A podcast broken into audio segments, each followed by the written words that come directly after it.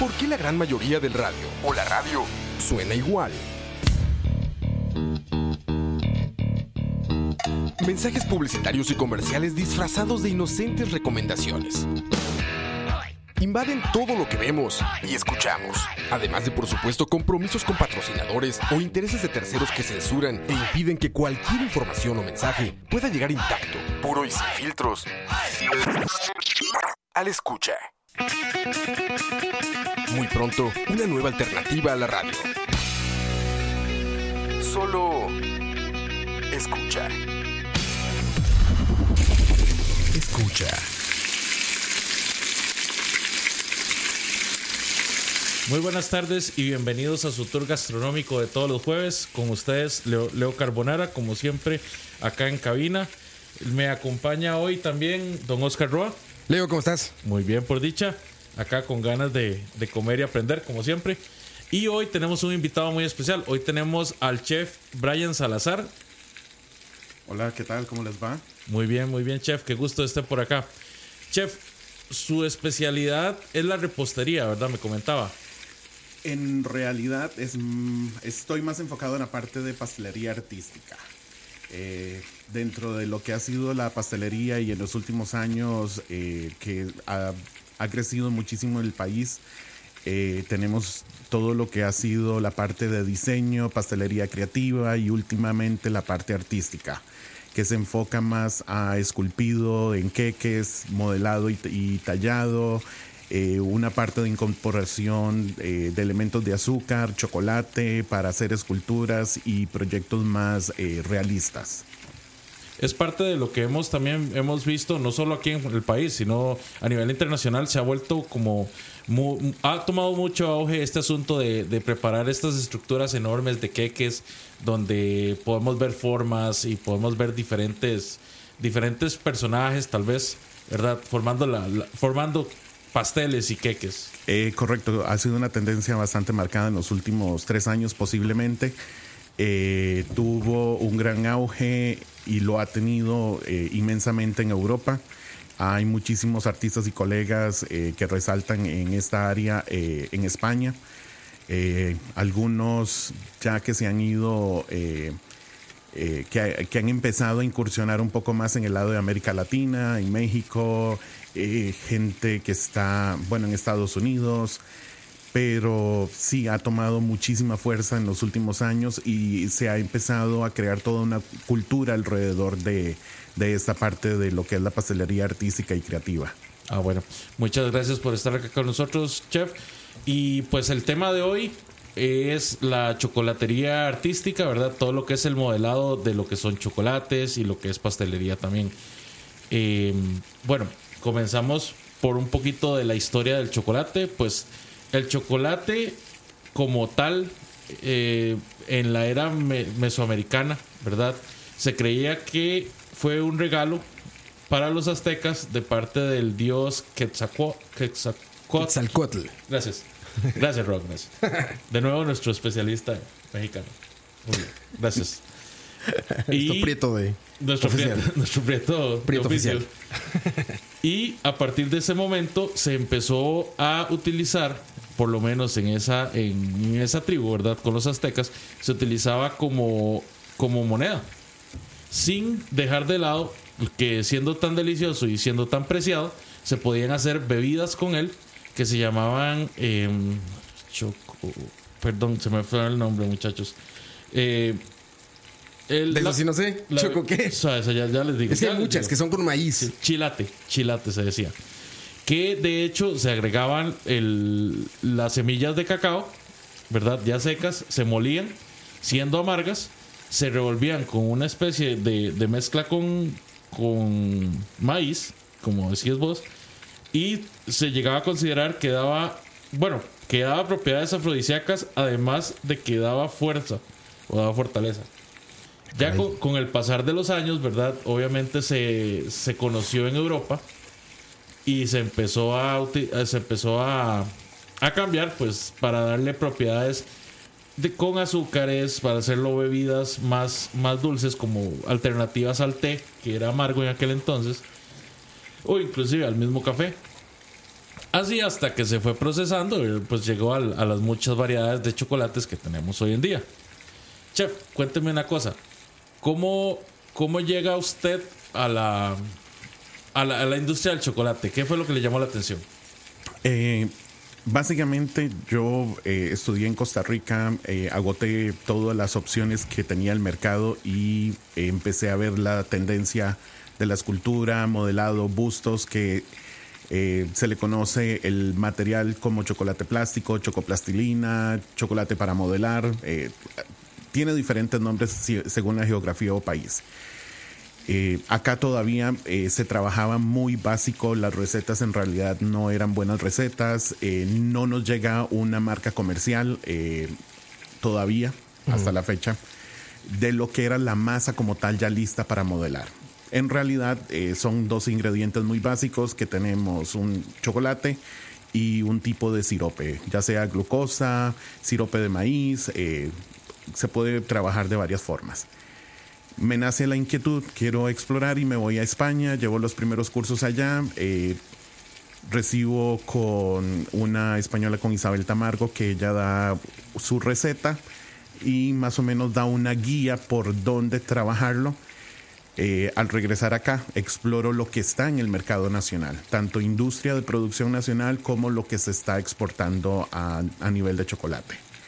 Eh, me encuentro con una realidad de que el país, tanto a nivel de clima, es muy diferente. Nosotros tenemos un clima casi que todo caliente y húmedo todo el año. Sí, claro. Eh, las condiciones del chocolate como tal acá son diferentes. Y lo otro también que empiezo a explorar y darme cuenta que existe chocolate real y un chocolate imitación, que en realidad es lo que predomina más el mercado y es más fácil de utilizar y que eh, dentro de la terminología correcta, hablando de un, chocolate sucedáneo que es una imitación en realidad de un chocolate que no necesita ser temperado ni cumplir una curva de, eh, para poder ser utilizado. Simplemente se derrite, se utiliza, solidifica y es lo más fácil y accesible, al, eh, inclusive en precio. O sea, hay un chocolate que no es chocolate. Correcto.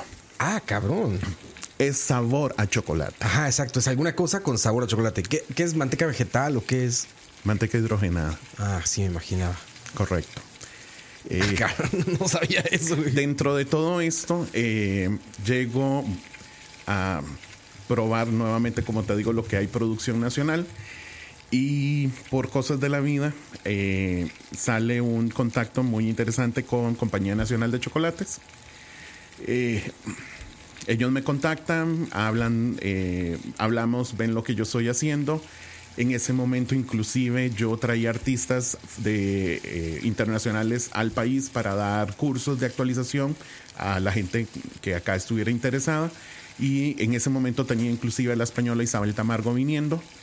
Eh, ellos patrocinaron eh, todo el, evento y toda la parte de chocolate y a partir de ahí nace una relación eh, comercial estratégica con ellos y desde la fecha que viene siendo alrededor de un año estoy patrocinado por Nacional de Chocolates. Ah, genial. Entro ya a una parte de conocimiento un poco más técnico de lo que yo conocía hasta el momento de chocolate, de lo que hay detrás realmente, todas las grandes diferencias y empiezo a explorar y a experimentar dándome el tiempo realmente de las diferencias en trabajar con chocolate real, trabajar con el sucedáneo y no solo acá, sino fuera del país. Ya viajo, doy cursos fuera de acá, eh, me topo con que las condiciones en Perú son completamente diferentes. La receta no funcionaba. Mi receta en Costa Rica no funcionaba para Perú. Y empiezo a analizar toda la fórmula que hay detrás y cómo adaptarlo. Es muy delicado, ¿verdad? O sea, no se tropicaliza bien, inclusive, o sea, siendo países tan de, condiciones similares. Eh, sí, mucho tiene que ver también con la calidad del chocolate y el tipo de grasa que se utilice. Eh, es más estable esta imitación que les, que les cuento de chocolate, es muchísimo más estable a cuestiones de temperatura. Claro. Entonces es más fácil de trabajarlo que un chocolate real. A nivel de sabor, obviamente no se compara a un chocolate real. El sabor del chocolate real es, y más En el caso mío, yo amo chocolate amargo, el que es de 70 para arriba por ciento Wow. de man- Sí, De me cacao. encanta, correcto. Yo, yo probé una vez ese chocolate y le soy sincero, el chocolate fue, era chocolate de 85% y no, no pude.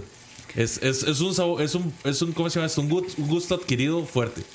A mí me encanta, lo que pasa es que también sabes que es a nivel de salud es el más beneficioso. Sí. No tiene azúcar agregado, no tiene un montón de cosas. Un, cho- un chocolate de leche te vas a encontrar que puede tener leche en polvo, eh, Sí, azúcar. Bueno, es casi puro azúcar, ¿no? En Correcto. realidad. chocolate blanco que no es chocolate blanco. Que al sabe a final. cera. Chocolate blanco es manteca de cacao, Eh, básicamente. Eso es lo que digo yo siempre. O sea, el Manteca, chocolate blanco es pura manteca. O sea, lo que estás comiendo es manteca, eso ni siquiera sabe a chocolate. A un final, el chocolate se define por tener dos compuestos básicos que es la manteca de cacao y el licor de cacao. Y un chocolate sucedáneo, en lugar de tener manteca de cacao, lo que tiene es manteca hidrogenada. Puede tener un porcentaje mínimo de manteca de cacao, pero no lo van a gastar por el precio de lo que realmente es. Claro. Y fuera de ahí no tiene licor de cacao. Lo que tiene es un saborizante a sabor a chocolate oscuro, sabor a chocolate amargo o sabor a chocolate blanco Claro. pero eh, por el resto no es cacao. Y normalmente es lo que se comercializa más eh, para la venta de bombones, trufas y todo esto que se hace a nivel masivo. Eh, hay cocoa dulce, que es la que consumimos para bebidas calientes, y cocoa amarga, que es la que más se utiliza popularmente a nivel de, de pastelería. De repostería, sí, ¿verdad? Correcto. Que es la parte, digamos, en polvo, que es chocolate amargo. Chef, y este, y este chocolate plástico que usted nos menciona, eh, bueno, aquí en el país, me imagino que cuando usted regresó, no, no tenía disponible una marca comercial, o sea, usted tuvo que hacerlo. No hay marca comercial todavía. Eh, yo manejo, doy mis cursos, eh, he dado cursos que se llaman Introducción a la Chocoplastilina. Se enseña cómo prepararlo, eh, les enseño cómo corregir según el área donde vive, porque curiosamente acá, dentro del mismo país, si trabajamos en San Carlos, en Punta Arenas, eh, si estás en zona de montaña, cambia completamente la condición. No se comporta igual. Al final es como una plastilina que utilizan los niños, el famoso ahora marca Play-Doh. Es exactamente esa, esa consistencia es la que estás trabajando que permite, como una escultura, la misma técnica que se trabaja con arcilla, trabajarla, se eliminan las uniones, se puede alisar, se deja descansar y endurece. Entiendo. Conforme pasan los días, el chocolate va petrificando. Si estamos en una época de mucho temporal, época de huracanes y que tenemos cinco días de lluvia, sí lastimosamente impacta, aunque la pieza tenga sus días de estar hecha, la humedad nuevamente nos juega eh, eh, una mala pasada. O sea, no permite que solidifique bien. ¿O qué Eh, es lo que pasa? Sí, y empieza a sudar. Es mucho la cantidad, porque nosotros, a diferencia de otros países, no- como no vivimos las épocas de las estaciones del año, Sí, sí, sí. no tenemos aire acondicionado en todas las casas. Claro. Entonces no tenemos un ambiente controlado con una temperatura de 20, 22 grados que podamos manejar. Acá eh, todo el año tenemos una temperatura bastante alta. Sí, Eh, sí, sí. No invertimos, seamos reales, en una casa regular no tenemos aire acondicionado como para trabajar y mantener una temperatura controlada. Entonces esos cambios eh, y más en época de, de mucha lluvia sí nos eh, juegan una mala pasada. Pero en condiciones normales se trabaja bastante bien. Claro. Eh, en mi caso personal, y me lo han preguntado, eh, he dejado piezas en un lugar que las hemos llevado y ha sido a prueba de hormigas. No les llega porque, no sé, no son tan amigas del chocolate, algo... eh, pero me imagino que hay experiencias de experiencias. Ahora también ya yo eh, al 100% trabajo con Nacional de Chocolates, dejé de experimentar con lo otro que estaba en el mercado. Eh, yo sí se los digo a mis estudiantes cuando van, yo la fórmula y todo lo que les estoy dando les funciona al 100% con este chocolate. Pueden experimentar y eh, ajustar fórmulas con diferentes chocolates, igual les va a funcionar. Nacional de Chocolates tiene una variedad eh, muy grande. Eh, los que me recuerda ahorita para encontrar en supermercados esto, pues el Tuto, Correcto. eh, Johnny's. Eh, Choice. Choice. Todos estos es productos. Nacional de Chocolates, Correcto, ¿verdad? Todo eso es nacional de chocolates. Y todos ellos son chocolate de verdad. Eh, Esa es una línea, esa es una línea que está para el, ah, para la venta, para consumo masivo. Sí, la de Y- supermercado correcto. convencional. Y, y está la línea industrial. La línea industrial son las tabletas grandes que yo consumo. Claro, Que sí. es chocolate, chocolate que lo puedes procesar, ya sea para hacer bombones, para trabajar en eh, pastelería, o la parte ahora que yo lo transformo y lo hago en chocoplastilina para esculpir. Entonces, eh, sí cambia un poco y, digamos, más enfocado a una parte industrial. Eh, sí, sí. esa es- no es una distribución tanto de supermercado, es más masivo como Maika, donde puedes ir, eh, que son más especializados hacia la parte de comidas y alimentos y Restauranteros y todo correcto, esto, sí. correcto. Claro. Chef, y ese, esa, la, digamos, el choco- chocolate plástico, la chocoplastilina, ¿es comestible? Con 100% y es deliciosa. Aparte. Eh, para mí fue un descubrimiento gigantesco a la par del fondant o la pasta australiana como se le conoce acá, que es sumamente dulce y empalagosa. Yo la uso para cubrir queques. Mi parte de queque como tal, de bodas y demás, ha ido quedando un poco al lado. Me he dedicado más a la parte de queques esculpidos y, la, y enfocado a hacer tipo de escultura, como Deadpool, que se hizo en la Feria Nacional de, eh, de Chocolate. Eh, ahora el viernes hice uno de un reno eh, para una fiesta eh, de fin de año. Igual es todo comestible y la cobertura, eh, la pasta, la chocoplastilina es 100% comestible. Yo vi el de Deadpool, el de Deadpool quedó increíble. Eh, eh, fue para la feria, para la feria nacional de chocolate en el Estadio Nacional. De hecho, de este año fue en, en septiembre, septiembre o agosto. Creo que agosto. en agosto. Pero fue increíble. O sea, el- la- había mucho calor en el lugar y usted tenía como, creo que dos reflectores todavía encima y la escultura se mantuvo. Y tuvimos mucha gente eh, en el stand que llegó, muchísimo más de lo que anticipábamos que estaban interesados en verlo. Se hizo en vivo durante dos días. eh, toda la fue queque recubierto y la parte de modelado en chocolate, eh, cabeza, músculos y demás. Después se repartió inclusive. o sea, era un queque por dentro Correcto. y chocolate por dentro. Correcto. Ah, ok. Todo lo que fue, eh, era, por eso te digo, era comestible y sí fue un queque que se esculpió, se hizo el busto en forma de Deadpool, De Deadpool, sí. y después la parte de músculos, de cubierta y demás fue la chocoplastilina. Sí, todo lo- toda la parte de detalles quedó muy bien hecha. Y se fue haciendo en vivo durante dos días. ¿Y, se comió en qué? ¿En y dos horas? después se- no, No, menos. Solo sabes dos menos se horas. comió. Yo creo que en 30 minutos habíamos Se había repartido. Se repartieron más de 100 porciones ese día. Ah, cabrón, es un montón. Sí, y se hizo queque de chocolate también. Ah, ok. Chef, una pregunta. Con respecto a lo que es la, la, pues, la parte artística de todo esto, eh, juega mucho, ¿verdad? Obviamente el talento que tenga, pues usted, ¿verdad? Como, como escultor. Pero al mismo tiempo, ¿qué dimensiones toma usted siempre en consideración cuando está pensando en el sabor de una escultura?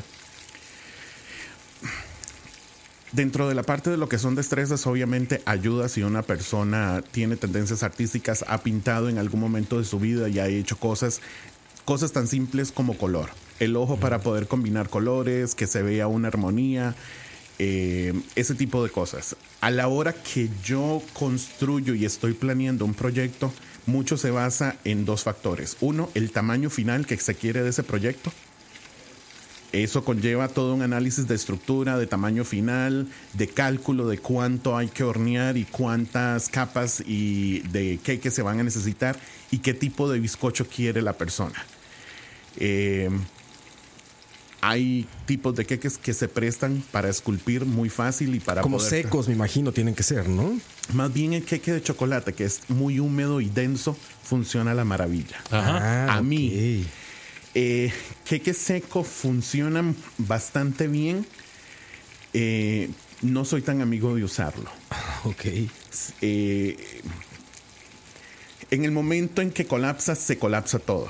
Por, la, por lo boronoso, me imagino. El, por la el- miga. el queque de chocolate que hay un queque que se, que se llama fudge, que es una mezcla entre queque de chocolate con brownie, es una consistencia en medio y es húmedo, Perfecto. es perfecto. Y aun cuando se agrieta, él no cede tanto. Claro. Eh, el queque regular de vainilla lo puedes congelar o lo puedes eh, poner en refrigeración, entonces te da más cuerpo y te ayuda. Una vez que lo has torneado, has sacado las partes que tenés y lo cubrís en un ganache de chocolate, ya él quedó sellado y quedó perfecto. O sea, sí se puede. Y hay mucho de estructura interna que es el soporte o el esqueleto que va a mantener todo al final sosteniéndolo. Entonces, es también un análisis a raíz de eso. Sí, sí, sí. Eh, muchas veces eh, el tamaño conlleva un costo elevado. Eh, entonces, mm, hay casos donde se trabajan con partes que no son comestibles. Claro. O partes comestibles, como decir eh, el cereal de arroz inflado.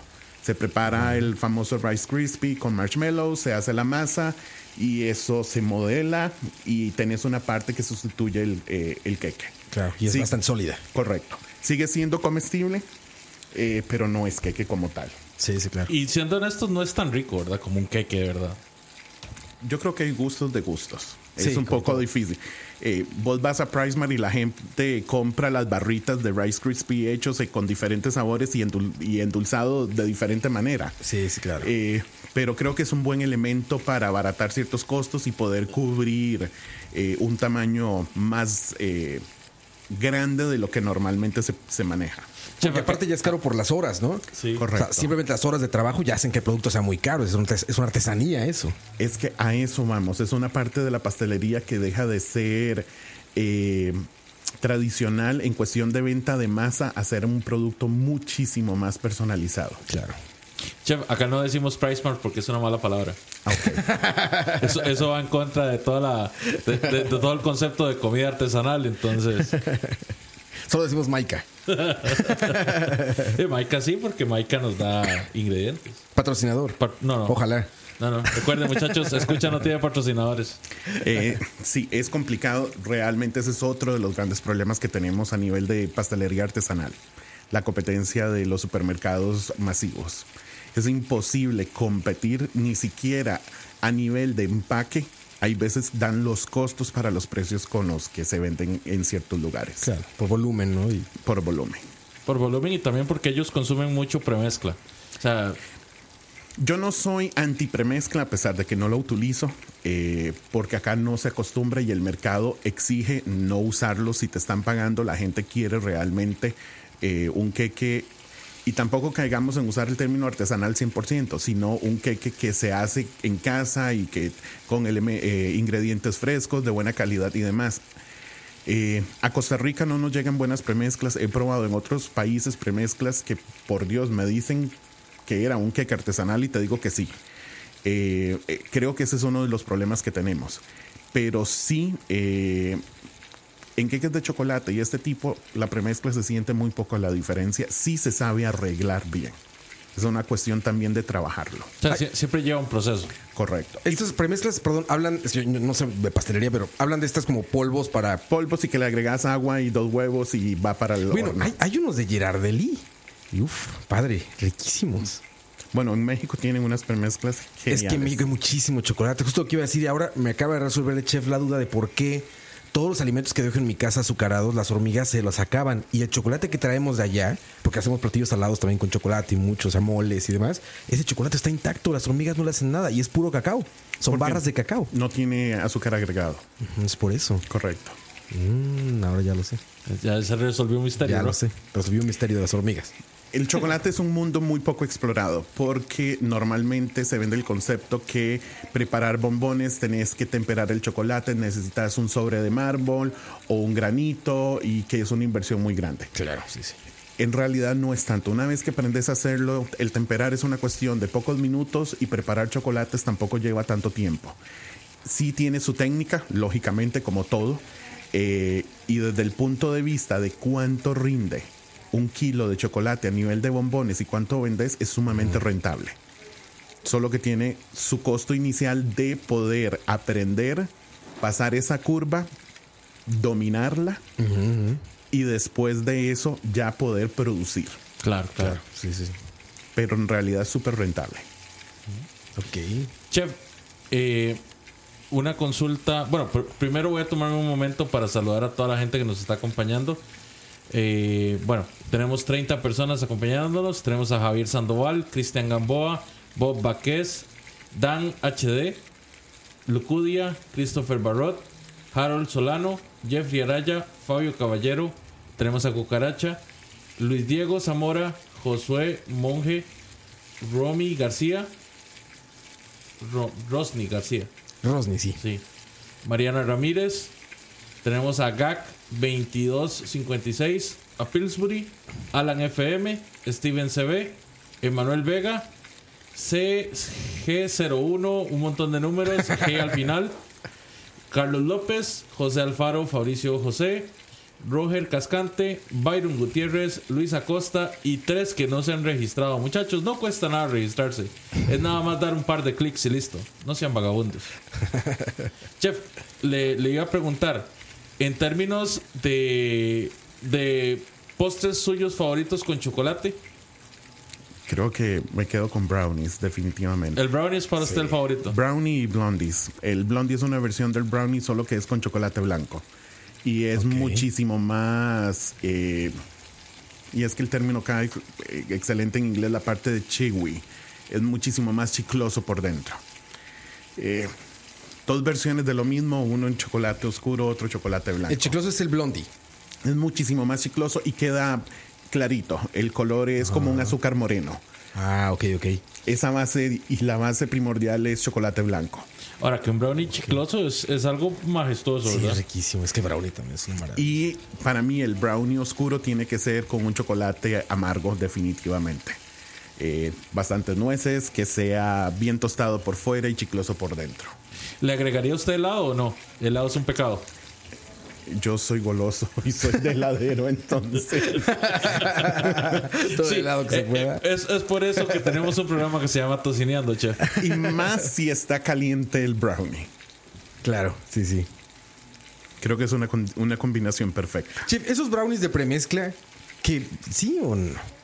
Honestamente, muchísimos que se venden son muy ricos. Nuevamente, tiene que ver si vos ya le agregas nueces, eh, trabajas con ciertas cosas, cambias completamente el concepto de la premezcla a algo ya más trabajado. Más complejo. Sí, claro. Ok. Por eso no. Yo no voy en contra al 100% de la premezcla. Voy en contra de la premezcla cuando se dejó como es y cuando sabe artificial. Pero si sabes trabajarla, cambias el en lugar de agua, pones algún licor o sustituís cosas de una manera eh, positiva, eh, a nivel de sabor, funciona súper bien. Sí, es más complejo el platillo. Correcto.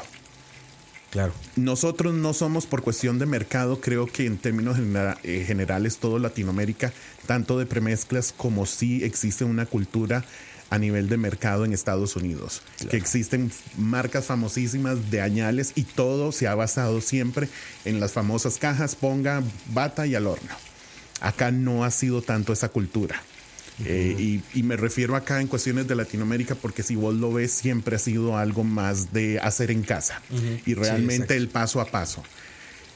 Eh, los tiempos han cambiado, obviamente, y tenemos más influencias cada vez de productos, nuevos productos en el mercado y, y empresas grandes que lo ofrecen eh, para hoteles y lugares donde realmente la producción es muchísimo mayor que lo que uno hace en su casa.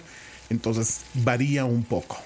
Hay una diferencia muy grande, ¿verdad? Entre casero y artesanal, Sí, ¿verdad? Porque artesanal es utilizar todos, todos los ingredientes naturales. Y no solo eso, el equipo. No se utiliza equipo automatizado. como Ah, tal. por supuesto. Claro, claro. Y de- hay un debate gigantesco, una línea muy delgada, sí. Hay procesos que pueden ser caseros o- y pueden ser artesanales, puede ser que sea eh, casero y no artesanal, eh, pero sí, eh, se habla de producto que no haya sido procesado, que no se utilice eh, maquinaria automatizada en un proceso artesanal. El casero vos lo puedes en- utilizar en tu casa y sí, compras todo lo que ya está listo, pero no necesariamente cumple el 100% un requerimiento de ser artesanal. Sin duda. Chef, lo que es la chocolatería, dejando un poquito tal vez la parte artística, pero la chocolatería como por ejemplo bombones, como chocolates de rellenos y este tipo de cosas, ¿qué tipo de chocolate es el que se utiliza para ellos? Va a depender mucho de mercado. Eh, si vos, y, y lo, y hago hincapié, a todos damos un producto según el mercado meta que tengamos, según el lugar donde estemos ubicados y, el, y conociendo la clientela cuánto está dispuesto a pagar. Eh, ah, conozco profesionales y colegas que trabajan con eh, chocolate eh, realmente caro, de buena marca y de muy buena calidad. su precio de bombón obviamente es muy diferente a personas que trabajan en un perfil diferente, con un mercado diferente, que posiblemente utilizan chocolate sucedáneo, que de igual manera da un buen sabor, un buen acabado, con un buen relleno y pueden venderlo a un precio muchísimo más cómodo. Eh, creo que al final se basa en, eh, eso. ¿Qué público estás atendiendo? ¿Qué necesidades estás sufragando? ¿Y para qué tipo de, de persona estás ofreciendo ese producto? A nivel de chocolate tenés una gama gigantesca y dentro de chocolates reales diferentes porcentajes, unos más ricos que otros, chocolate de leche, chocolate blanco. Y en la parte de pastelería se dio un auge hace unos dos años posiblemente, pudo haber empezado con los famosos eh, eh queques espejos, entremets y todo esto que tienen mousse eh, a base de chocolate blanco o chocolate oscuro. Entonces nuevamente eh, mucho se basa en dónde estás ubicado, tu tipo de mercado, la clientela que tengas, eh, para utilizar así qué tipo de producto. El mercado ofrece muchísimo, eh, kilos que van desde, no sé qué te voy a decir en ese momento, alrededor de 4 mil colones, 5 mil colones, de ahí hasta 20 mil o más por kilo. Y eso, digamos, dejando de lado los, los, comerciales, porque, por ejemplo, un chocolate comercial que a mí me gusta mucho es el Carbury por, poner un ejemplo. Pero es un chocolate, chocolate de leche. Correcto. Es, y, y él sirve para hacer tabletas si le agregas glucosa y otras cosas para que mantenga la forma. Pero no se puede trabajar en él, ¿verdad? Es muy difícil pues darle formas. Es que dependiendo, eh, nuevamente, la línea industrial es la que te permite comprar las barras de chocolate para trabajarlas y transformarlas, ya sea eh, inclusive hasta para pastelería, derritiendo y trabajando el producto en líquido, como trabajarlo para hacer bombones, trufas, eh, tipo de rellenos, entremets, eh, chocoplastilina para modelar. Y tenés una línea más comercial, masiva, dirigida al público, que hasta cierto punto ya es un chocolate preprocesado que no permite hacer mucho de lo que ya, eh, de cómo lo encontrás. A pesar de que supermercados normales, cadenas regulares, ofrecen en la parte de pastelería o repostería un tipo de chocolate que se puede trabajar eh, de esta forma, eh, pensando en hacer bombones o cosas, tienen un uso como más casero y no tan industrial como a una producción tan en masa. Y a nivel de marca, si vos lo ves, no es tanto lo que predomina realmente entre los pasteleros o las marcas eh, convencionales que abundan en el mercado. Acá entra mucho chocolate eh, brasileño. Aparte de lo que es eh, eh, marcas muy conocidas como Calebao, inclusive Sicao, que es una línea un poco más económica, pero entran dos marcas, creo, tres brasileñas bastante al mercado. Yo he visto que mucha gente utiliza esta marca, Puri, Puratos, perdón. Ok, sí, Puratos. Puratos y creo que también es brasileña. Eh, Puratos está en toda Latinoamérica, si no me equivoco. Tiene presencia, pero no solo con chocolate. Puratos tiene cualquier cantidad de productos, incluyendo distribuyen premezclas, rellenos, eh, trabajan con bases para chantilly, eh, una serie de productos y sí los he visto desde México, Perú, si no me equivoco están en Argentina también, casi creo que toda América Central también están. Eh, es, un, es una marca con diferentes productos con una presencia muy grande a nivel de Latinoamérica. Claro, entiendo, entiendo. Chef, como, como el, digamos, popularmente se habla siempre del chocolate europeo, particularmente del suizo. Decían que usted estuvo en España trabajando chocolate. ¿Ese chocolate es de procedencia americana, o sea, el cacao? ¿O, es que en España está la, semilla tal cual, o sea, cultivan el chocolate? Lo que se mueve mucho en Europa es Calebao. Eh, Calebao es una de las marcas, e inclusive acá se llega y se comercializa. Mm, plantas de producción creo que están muy centralizadas en realidad, pero diría que es el más famoso dentro de los chocolates eh, a nivel mundial que se utiliza y que es referencia para chocolatiers y para la parte de pasteleros. El calebao es como el más importante. Eh, no deja de ser uno de los más caros también que vas a encontrar en el mercado. Nosotros posiblemente porque pagamos impuestos de importación y demás. Sí, claro. Eh, acá no hay una planta de producción de calebao, entonces traerlo desde Europa eleva bastante los Sí, costos. sí, lo haría un producto premium altísimo. Sin ¿no? embargo, no deja de ser caro inclusive dentro de Europa. Sí, es de por sí ya un producto premium. Correcto. De hecho, por ahí en el chat nos comentaban que el kilo de chocolate 100% tico sin procesar cuesta 25 mil. Acá está ahora y es una de las partes que yo no he explorado mucho, que es la producción orgánica del chocolate que está, eh, inclusive creo que en algunas reservas indígenas que pro- lo procesan. Eh, sí, tengo entendido que el costo es muy alto, igual que es sumamente alto el costo de la manteca de cacao como tal. Y aparte de la palabra artesanal en el mercado, luego trae estos abusos ya contenidos, ¿no? Artesanal y orgánico. Es Ajá, que exacto. a un final siento que no es tanto una parte de, de abuso.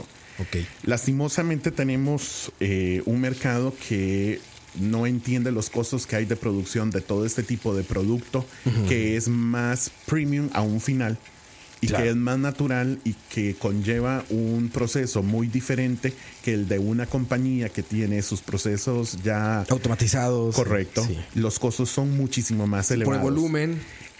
Claro. Y no dejan de ser de una calidad inferior. Al contrario, mucho de ese chocolate maneja una calidad muy buena. Entonces, si lo analizas realmente, eh, es un mercado más reducido donde están compitiendo con empresas muy grandes que tienen costos de producción muy bajos. Pero sí, el chocolate como tal no va a dejar de ser barato. Y más en las condiciones en que se pueda producir eh, dentro del mercado en el que estamos.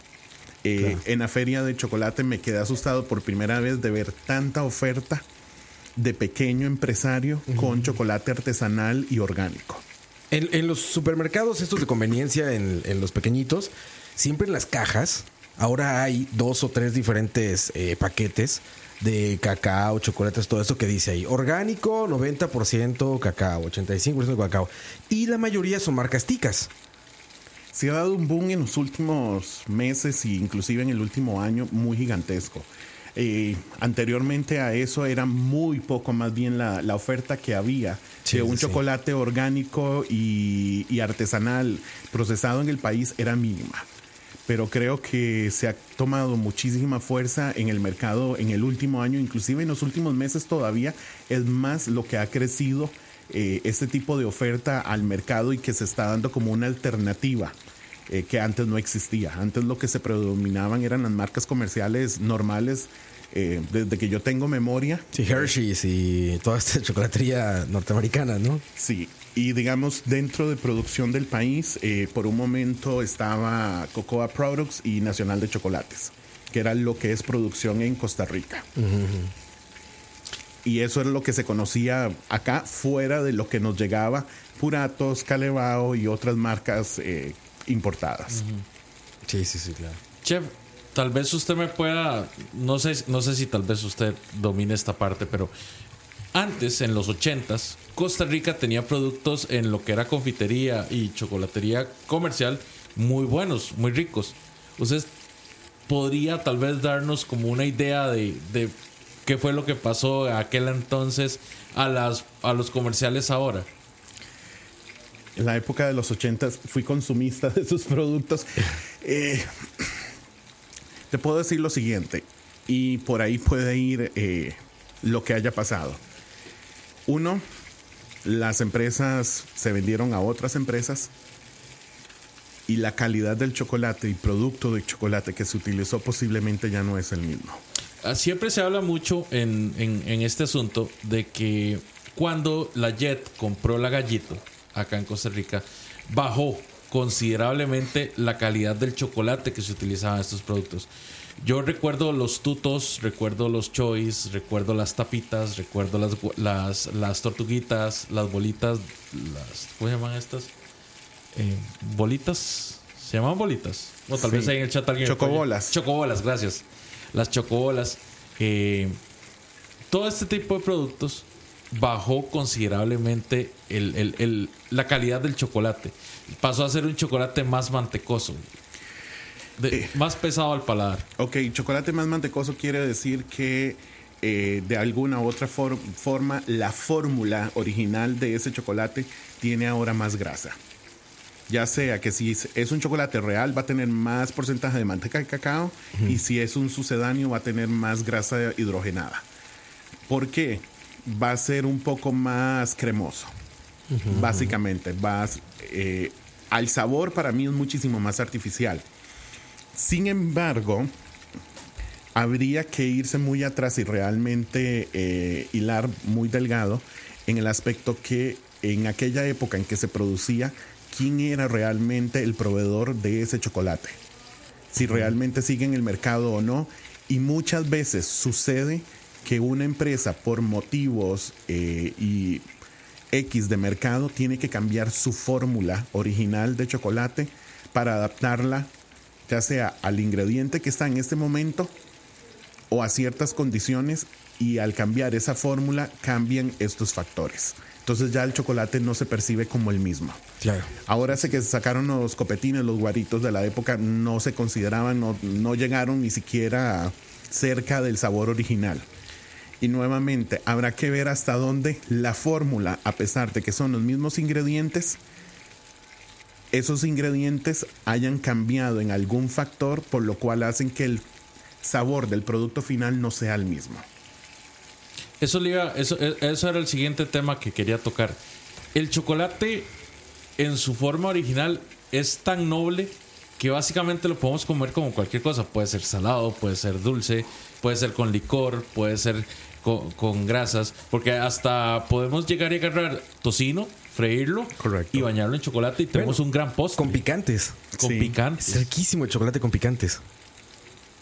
dentro de sus dentro de sus ah, experimentos por decirles de una forma errónea pero dentro de sus investigaciones cuando se estaba pues experimentando no llegó alguna vez a, a- a hacer alguna mezcla así como que muy muy muy, como decimos los ticos sacada sacada del Lo que pasa es que dentro de lo que yo experimento es una línea muy, eh, muy establecida de productos con los que voy a mezclar. Sin embargo, sí he hecho y he trabajado, por ejemplo, en tener un chocolate que permita hacer encajes flexibles, comestibles. Que entonces puedes desmoldar de un eh, molde de silicón en forma de un encaje y que el producto te quede flexible completamente, sea comestible, ¿Como una tela? Como, como, como el encaje de tela, correcto. Sí he llegado a eso. Entonces, ¿qué cosas he trabajado? Eh, he, hecho, he trabajado haciendo analogías con lo que ya existía del azúcar convencional del fondant y lo he tratado de mezclar en el chocolate hasta ver dónde puedo llegar y qué me permite hacer. Si queda un chocolate, inclusive ah, me ha quedado un tipo de gomita que es toda base de chocolate, Ah, sí, como gelatinosa, digamos, como... trabajando con gelatina y chocolate. ¿En qué porcentajes? Esa es la parte de la investigación. Sin embargo, he mezclado medios no tan convencionales y se llegan a tener con una estructura bastante eh, estable al medio ambiente que se mantiene y mantiene la forma, todo lo demás, y tenés una gomita que es a base de chocolate. Sí, sí, tal cual. Correcto. Qué interesante, eso no, no se había ocurrido ni lo había visto. Es parte de lo que viene de- detrás de uno de mis proyectos eh, eh, de ciertas recetas no tradicionales de productos que se pueden adaptar y que se pueden trabajar eh, igual como si fueran las recetas actuales de azúcar, solo que con chocolate. eso está muy muy interesante pues es mucho más saludable el chocolate que el azúcar Sí, desde el punto, sí cuando trabajas chocolate real y en porcentajes altos de, de- de manteca, bueno, de, de cacao como tal. Eh, sucedáneo y todo esto, volvemos a lo mismo, lo que es la imitación de chocolate es una manteca hidrogenada. Eh, ejemplos tales como estar hablando de Crisco, eh, popular en el mercado de, la eh, repostería y pastelería. No diría ahí que sea tan saludable más que el azúcar. A un final tiene azúcar agregada, puede tener sólidos de leche y demás cosas de por medio, pero por lo menos deja de ser no tan dulce. Y ni tan empalagoso como si resulta la cobertura de azúcar al 100%. Esas bebidas, bueno, los polvos para preparar bebidas de chocolate, es como puro azúcar, ¿no? Es una cocoa dulce, correcto. Porque en realidad ya, o sea, chocolate es, o sea, sí tiene, digamos, el sabor a chocolate, pero Pero Pues- es un chocolate con un porcentaje, con un agregado de azúcar, porque al final lo que tenés alto, ¿no? es una cocoa dulce. sí, o sea, a mí me saben como a malteada, no sé, o sea, es como literalmente como mucha carga Está, de azúcar. está hecho para consumo masivo. La gente no te va a consumir cocoa amarga como si te va a consumir cocoa dulce. Claro, sí, sí, están mucho más acostumbrados al sabor. Lo mismo que la tendencia de consumir el chocolate de leche. Gusta muchísimo más que, Que el cacao. Correcto. E inclusive a la gente que le gusta el chocolate blanco, que al final deja de ser chocolate. Pero nuevamente es un gusto tremendo y a la gente le fascina. Yo, yo he platicado con Leo que yo he probado eh, chocolate blanco que se me hace magnífico. O sea, no sé de chocolate, digo, pero me sabe muy bien. Y también he probado otros, que son la mala mayoría, que no saben a nada. Es como masticar cera. O sea, no, o sea, saben a lo que tiene adentro, ¿no? Que de repente es como una galleta con chocolate blanco, o algo con chocolate blanco, o en los helados, esos que ponen como, como una pequeña, como, como bloque de, de chocolate blanco esto. Pero sí hay unos que saben muy bien. Todo depende de la calidad del chocolate, de la formulación del chocolate, del sabor final. eh, tiene eh, un, un- un, todo depende al final nuevamente de qué producto estés utilizando, la calidad del producto, Sí, sí, sí. el sabor que tiene. Dentro del mercado te topas con un chocolate blanco y probas cinco diferentes marcas y todos te van a saber diferente. Sí, sí, sí. E inclusive hay chocolate blanco en el mercado que sabe a leche pinito. No sé qué tan eh, acostumbrado estás a la Sí, leche sí, pinito ya en Costa ubico Rica, bien, pero ya lo sí, ubico. sabe a leche pinito. Y me topé fuera de Costa Rica en otro lugar donde eh, el chocolate blanco estaba saborizado a fresa. Saborizado A a fresa. fresa. Correcto, porque el mercado, el mercado de ellos en el país así estaba acostumbrado por una marca que existió tradicionalmente Claro. por añales que lo vendía con sabor a fresa. Lo quitaron, eh, vendieron el chocolate, no se vendió, lo volvieron a poner con saborizante a fresa y se vendió. Que es, muy común. O sea, no solo con el chocolate, sino con. O sea, que las marcas lleguen a hacer creer que un producto tiene un sabor o algo así, pues es muy normal, ¿no? Es que la, la- la que se me puede venir a la mente ahorita, ahorita, ahorita es eh, una cierta marca de galletas, ¿verdad? Que tenía una variedad de galletas X que eran con fresa. Pero Ah, no sé. Yo me acuerdo mucho de la Fanta Melón. Que en Estados Unidos la- probabas la Fanta Melón y no sabía nada a melón. Era una cosa rara. y, O sea, sabía bien, pero no sabía melón. Y en Estados Unidos es como, ah, a esto sabe el melón.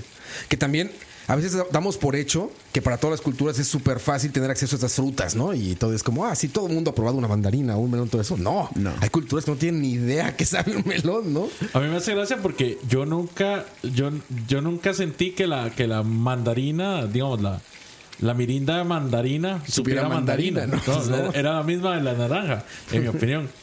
La de piña, todavía. Todavía puedo hacerme de la vista gorda. Pero esas así, no. Bueno, Y, de- y después, hablando de eso, tengo una colega fuera de eh, que trabaja en Europa que su chocoplastilina ella la saboriza. Y la de chocolate oscuro la maneja con una esencia de menta.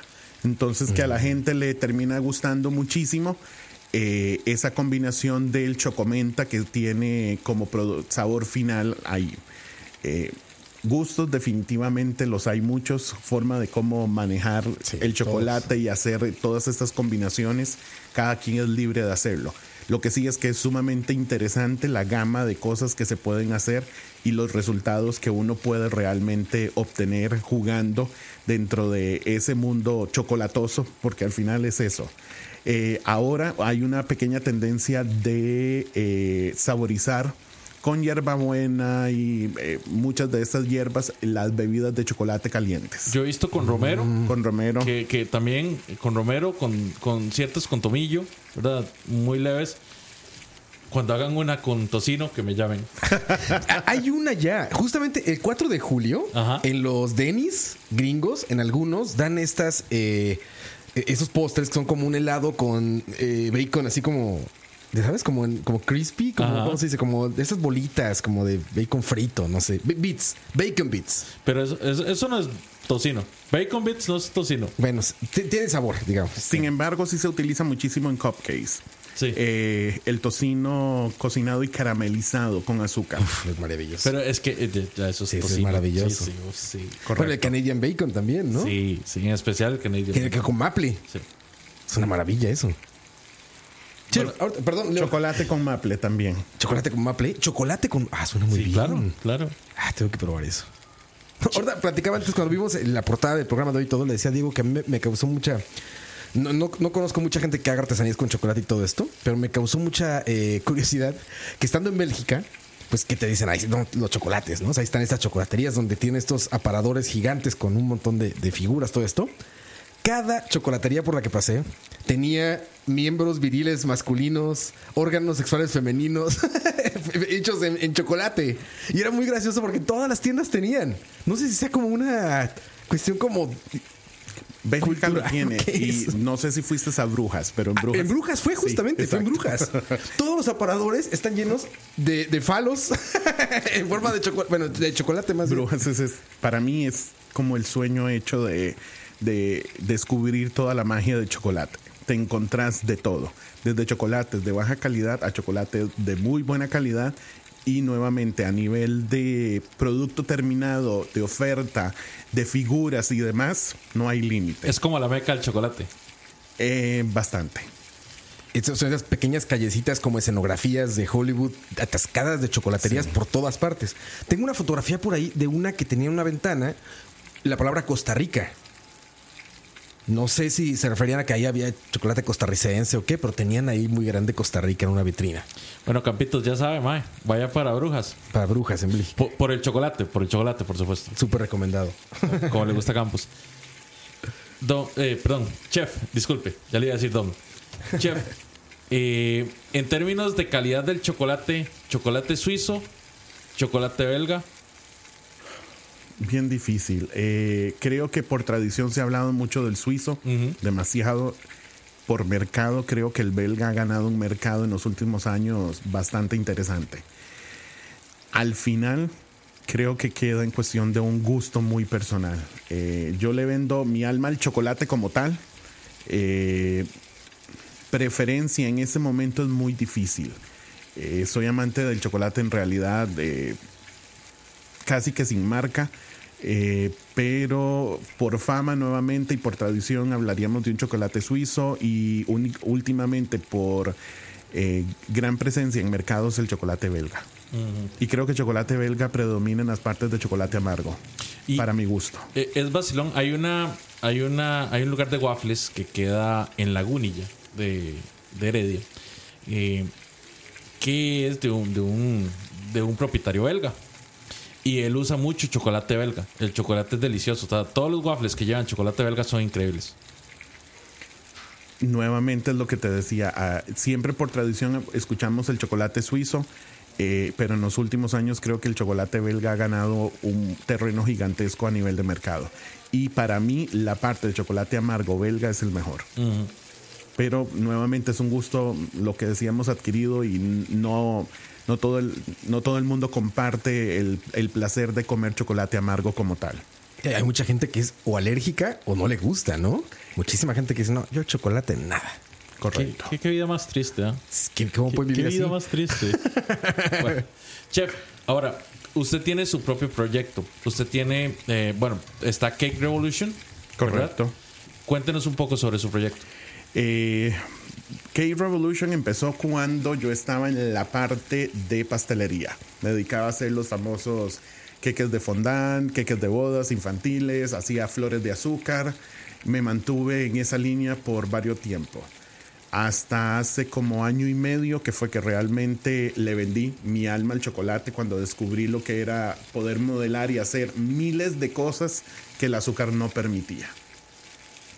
Topé después con otros problemas, el calor de la mano, el calor de la temperatura derrita el chocolate y tenía que afrontarlo, pero realmente me enamoré de una técnica muy poco explorada, por lo menos para Costa Rica.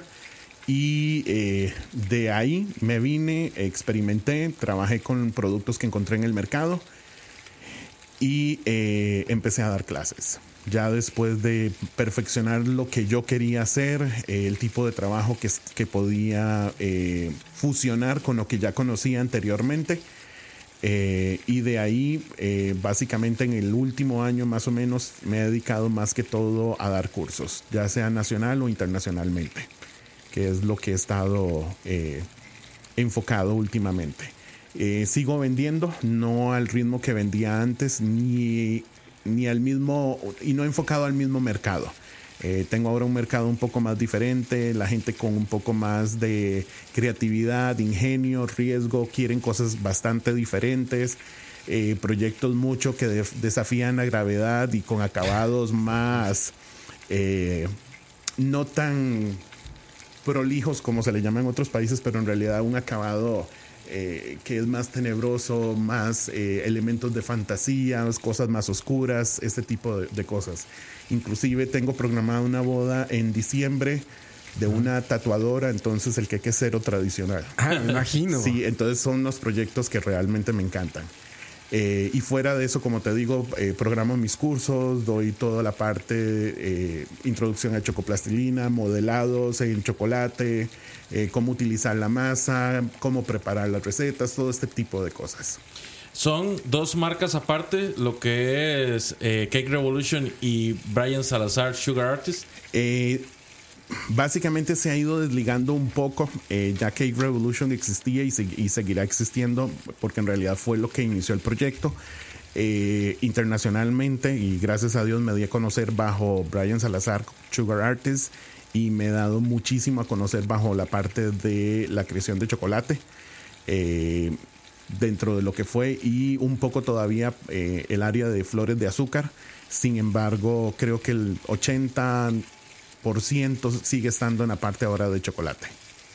Okay, ¿Cómo, ¿Cómo, lo encuentran, perdón, el contacto? Ya sea Facebook, teléfonos, ¿cómo? Eh, Facebook como Brian Salazar Rojas. Ahí estoy. ya creo, es, he limpiado, no sé, esta es la tercera limpieza que he hecho de los 5 mil amigos ah, para abrir las solicitudes. Eh, algo, hay un fenómeno curioso a nivel de pastelería y lo comento con muchos colegas eh, de otros países y es que la gente, las páginas de fan, no les gusta tanto como la interacción diferente y realmente ser un amigo tuyo y comentar, sí. Porque no hemos logrado entender, todos llegamos a la misma conclusión y comentamos lo mismo, por más que tengamos una página de fan, eh, la gente no sigue como si te sigue tu perfil personal. Eh, creo que lo sienten como una conexión, un vínculo más estrecho o, más cercano a vos que una página. Sí, que una fanpage. Correcto. Sí, sí, sí.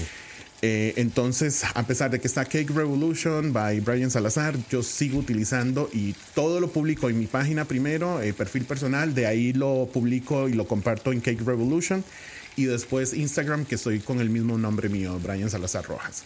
Ahí está información de contacto, está todo y por ahí me manejo. Ahí es donde publico cursos y salgo del país, cuando estoy invitado a ferias, todo ese tipo de cosas por ahí.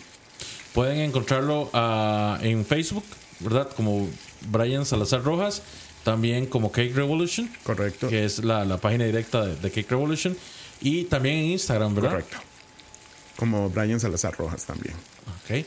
¿Y qué, qué tipo de servicios pueden ellos buscar en, su sitio? Eh, en ese momento, en su mayoría, yo estoy enfocado a la parte de clases, eh, dar cursos, talleres y, y, de igual manera vendo. Lo que pasa es que vendo un producto ahora más... Eh, Personalizado. Sí, un poco más enfocado a un cliente que lo que busca es algo no tan tradicional.